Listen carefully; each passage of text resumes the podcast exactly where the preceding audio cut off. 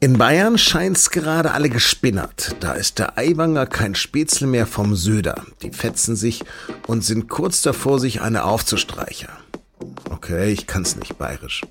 Ich bin und bleib es Hauptpreis. Also, es geht ums Impfen und um einen Vizeministerpräsidenten von den Freien Wählern, der sich dem verweigert.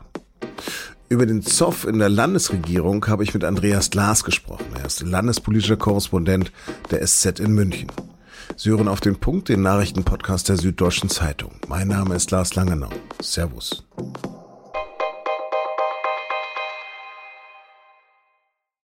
Die Versicherungen sind auf die Gastrobranche schon zugegangen, zahlen jetzt schon, also die haben jetzt schon das halbe Händel bratfertig am Tisch.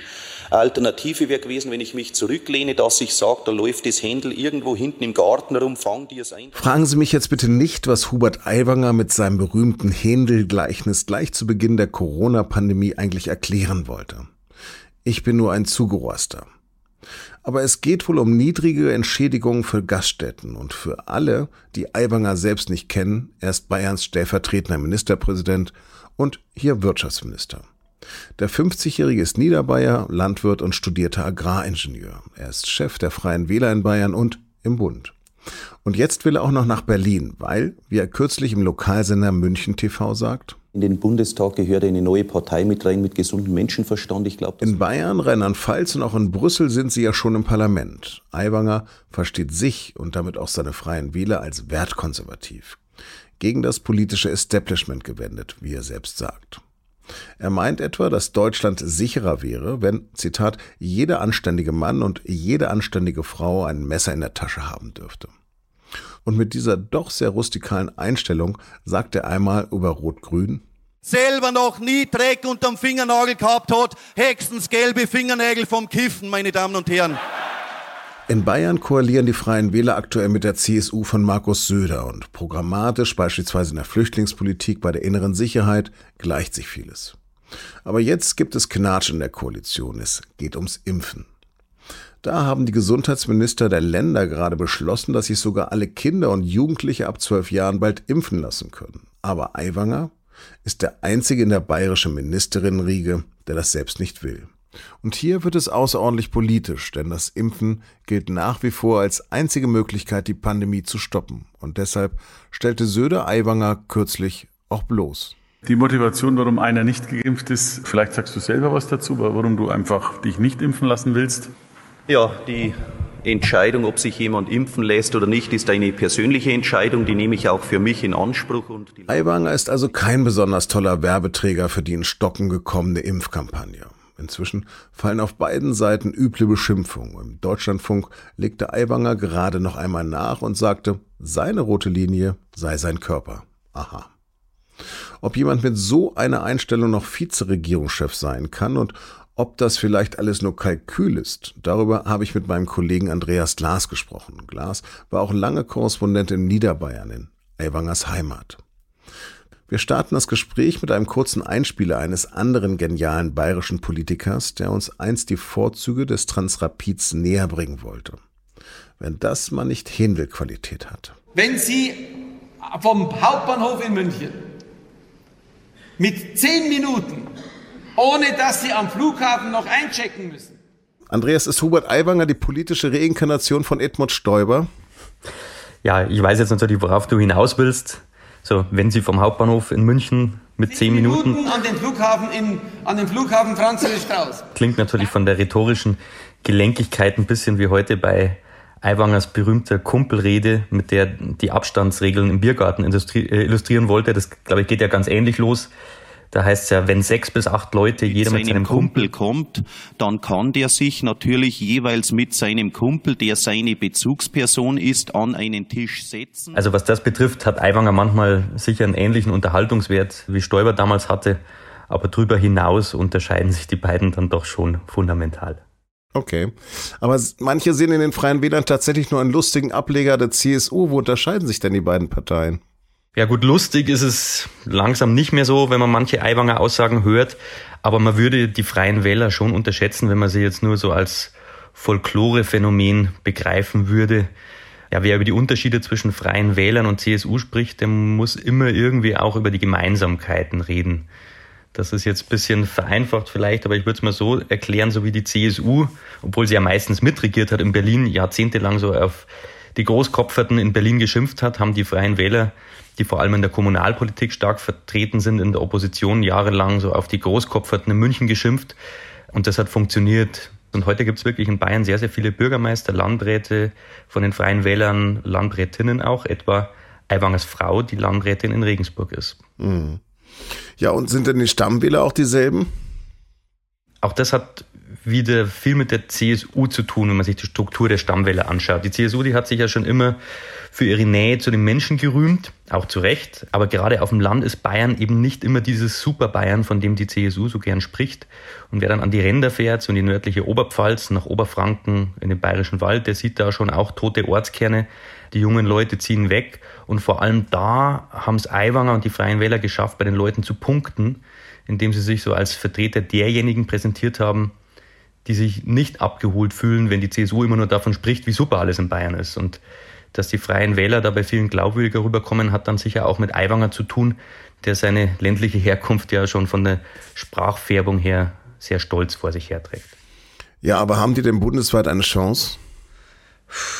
Äh, ich tue mir schwer mit dieser äh, Prognose. Also ich kann mir äh, schwer vorstellen, dass sie es am Ende wirklich schaffen. Aber nichtsdestotrotz, sie liegen momentan bei drei Prozent. Und wenn man mit Hubert Aiwanger spricht, der wollte ja schon vor acht Jahren nach Berlin, der wollte vor vier Jahren nach Berlin. jetzt will er es wirklich und er scheint davon absolut überzeugt zu sein und will alles dafür tun.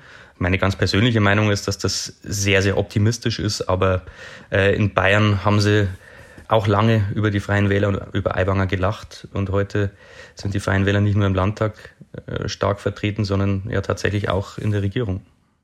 Ja, jetzt gibt es tatsächlich aber einen aktuellen Konflikt zwischen CSU und den Freien Wählern. Meint Aiwanger das wirklich ernst, dass er sich nicht impfen lassen will oder fischt er da einfach im Spektrum der Corona-Leugner nach Stimmen? Bisschen beides wahrscheinlich. Ähm, wobei ich bei Aiwanger sagen würde, dass die Strategie da erst an zweiter Stelle kommt wenn wir jetzt mal wirklich über das Thema, über diesen Impfstreit reden, da war es ja so im politischen München über Monate hinweg eigentlich kein Geheimnis, ähm, auch unter den Journalisten, dass Aiwanger skeptisch ist, was das Impfen angeht. Das wusste auch deshalb jeder, weil Söder immer wieder entsprechende Andeutungen gemacht hat. Ja, und wenn man Aiwanger dann auf seine Impfskepsis angesprochen hat, dann war er immer sehr defensiv. Man hatte bei ihm schon immer das Gefühl, dass diese Impfskepsis viel mit seiner Sozialisation auch zu tun hat. Also dem Großstadtmenschen Söder hat man ja vor der Pandemie schon eine gewisse Grundangst vor Keimen nachgesagt. Also auch schon vor der Pandemie. Aiwanger dagegen ist er auf dem Bauernhof groß geworden. Und so eine Kindheit auf dem Bauernhof ist alles aber sicher nicht keimfrei. Und ich glaube, er gehört einfach zu denen, die der Überzeugung sind, dass sie irgendwie von Natur aus abgehärtet sind. Und in den ersten zwei, drei Tagen nach dem Outing hat man dann auch gar nicht so viel gehört von Aiwanger. Aber dann, das erzählen sie auch in seinem Umfeld, hat er gemerkt, wie viel Zuspruch da kam, vor allem im Netz und das hat Aiwanger offenbar beeindruckt. Da hat er eine Chance gesehen. Und wenn einer wie Aiwanger dann eine Chance sieht, dann packt er auch zu, was dann so aussieht, dass er sich zum Sprachrohr so einer angeblich unterdrückten Minderheit aufgesprungen hat und jetzt sowas wie ein Popstar der Impfskeptiker ist. Ja, aber kann so ein Mann, ich meine, er ist der Einzige aus dieser Ministerriege, kann so ein Mann wirklich Minister sein? Ich persönlich, äh, und da stehe ich glaube ich nicht alleine da, finde es schon äußerst fragwürdig, wenn ein stellvertretender bayerischer Ministerpräsident im Grunde genommen ja die komplette Impfkampagne der eigenen Regierung da torpediert.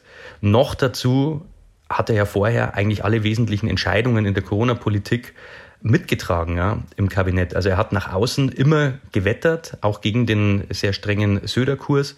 Aber wenn es dann wirklich ans Eingemachte ging, hat er in den Kabinettssitzungen brav die Hand gehoben. Da kann man jetzt schon drüber streiten, äh, ob das äh, wirklich eine glaubwürdige äh, Politik ist, die Aiwanger da vertritt. Ja, jetzt die Gretchenfrage. Würde Söder die Koalition tatsächlich daran platzen lassen? Das kann ich mir nicht vorstellen, dass er das tut. Und das hat natürlich viele Gründe. Der eine Grund ist sicher, und äh, das ist sicher auch ein ehrenwerter Grund, dass wir uns momentan immer noch in der Pandemie befinden. Die ist noch nicht vorbei. Ich glaube, in so einer, in so einer Gesundheitskrise äh, kann niemand noch eine weitere äh, Krise gebrauchen. Und äh, die hätte man, weil ein Rauswurf Aiwangers praktisch gleichbedeutend wäre mit dem Bruch der Koalition.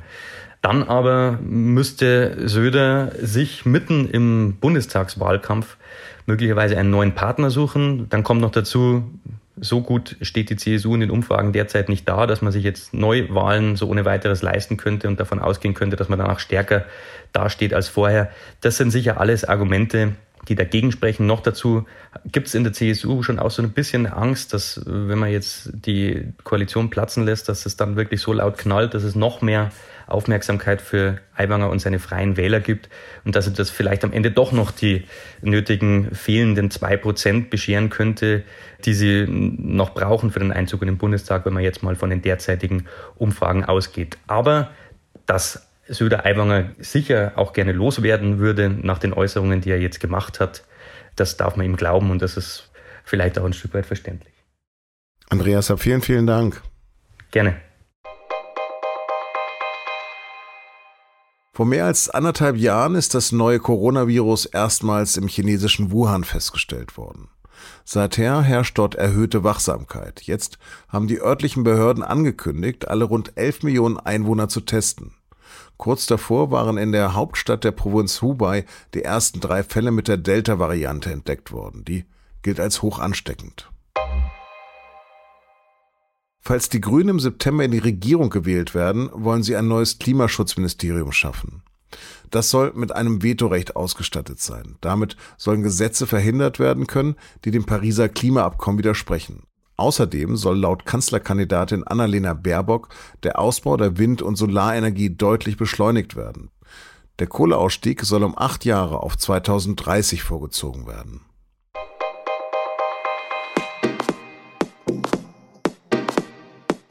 Überall in Deutschland sollen ja, wie erwähnt, auch Kinder ab zwölf Jahren und Jugendliche ein Impfangebot erhalten. In anderen Ländern der Welt ist es bereits völlig normal. Aber es gibt auch nationale Gesundheitsbehörden, die zur Vorsicht mahnen. Dieser Streit ist das Thema des Tages der SZ am Mittwoch. Lesen können Sie die bereits am Dienstag ab 19 Uhr mit einem Digital-Abo. Und das finden Sie unter sz.de-abo. Das war auf den Punkt. Redaktionsschluss war 16 Uhr. Vielen Dank fürs Zuhören und Viert